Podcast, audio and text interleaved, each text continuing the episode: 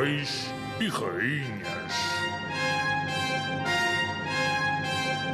Como está Sua Majestade?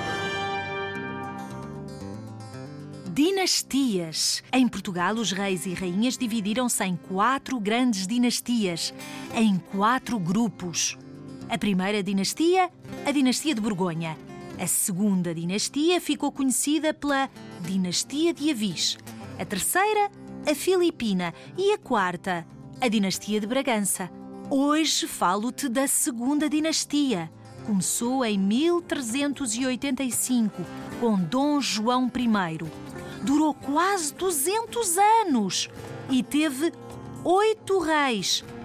A segunda dinastia é a dinastia de Avis, porque Dom João I, que a iniciou, era mestre da Ordem de Avis. Foi nesta dinastia que Portugal se lançou na grande aventura dos descobrimentos.